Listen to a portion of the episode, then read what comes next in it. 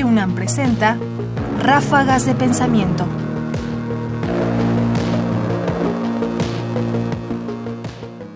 Dialéctica, retórica y filosofía. En estos días, me parece, nos estamos acostumbrando a escuchar a personas defender una cosa y su opuesto. Y no sentir en realidad que están haciendo nada fuera de lo común al contradecirse. Finalmente, como vemos en el lenguaje político de hoy y en la expresión de muchas opiniones, no hay esta necesidad de asumir que solo una de las dos pudiera ser verdad. Este problema, justo esta idea de que se pueden sostener las dos cosas contrarias, es algo que ya encontramos en Platón y que el maestro Juan Fernando Mejía de la Universidad Javeriana de Bogotá nos explica de esta manera. Pedro le dice, oye, ¿cómo así que tú eres capaz de hacer dos discursos maravillosos? Uno en el que estás en contra de manera muy razonable de que uno reciba o acepte o responda las peticiones del amante enamorado porque el amante enamorado está loco y eso sea malo y uno deba abstenerse de eso. Y luego acto seguido unos minutos más tarde tú mismo puedas pronunciar un discurso en el cual nos recomiendas hacerle caso al amante enamorado precisamente porque está loco y porque está enamorado. ¿cómo es posible decir un discurso de esa manera? y ahí aparece un tema muy interesante que es el tema de la retórica en relación con la dialéctica. Sócrates le explica a Pedro cómo están construidos los discursos y dice, mire, toda idea, todo tema se puede tratar como si fuera un cuerpo. Los cuerpos tienen miembros izquierdos y derechos. Entonces cuando uno los mira desde la unidad y dice, mire, aquí se articula el lado izquierdo con el lado derecho, pues yo puedo o bien tomar de aquí para la izquierda o de aquí para la derecha. Y lo importante es que siga adecuadamente las articulaciones. Es muy interesante como lo dice, pero genera además otra pregunta, ¿cómo se escribe correctamente y cuáles son las reglas para escribir adecuadamente un discurso? Esta es ya propiamente dicha la relación entre dialéctica y retórica y la explicación de cómo funciona el arte de la retórica.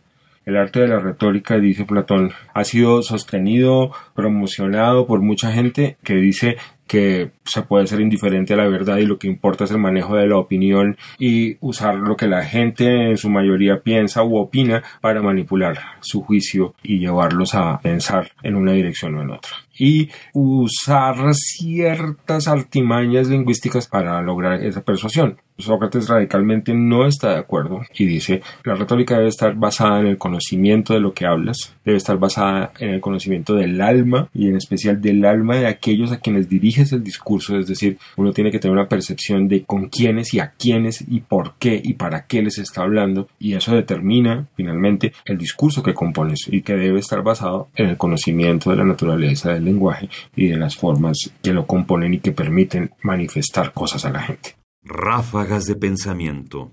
Platón no se sorprende. Efectivamente, la retórica permite sostener como verdaderas dos cosas contrarias. Y él mismo hace uso de ese truco retórico para sostener dos cosas contrarias. Y nos muestra, por supuesto, que el discurso, como cualquier cosa, tiene un lado derecho y un lado izquierdo.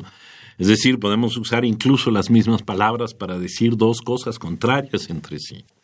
Sin embargo, la opinión de Platón es justamente que no debemos entregarle a la retórica solo la opinión y orientarla solo a la manipulación, que es lo que vemos hoy, que es ante lo que estamos expuestos.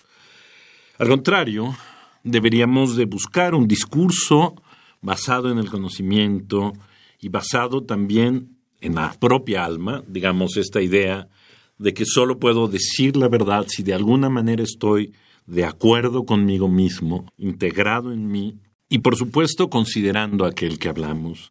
Es decir, de alguna forma Platón puede servirnos hoy para protegernos contra esta preponderancia de la retórica sobre la verdad.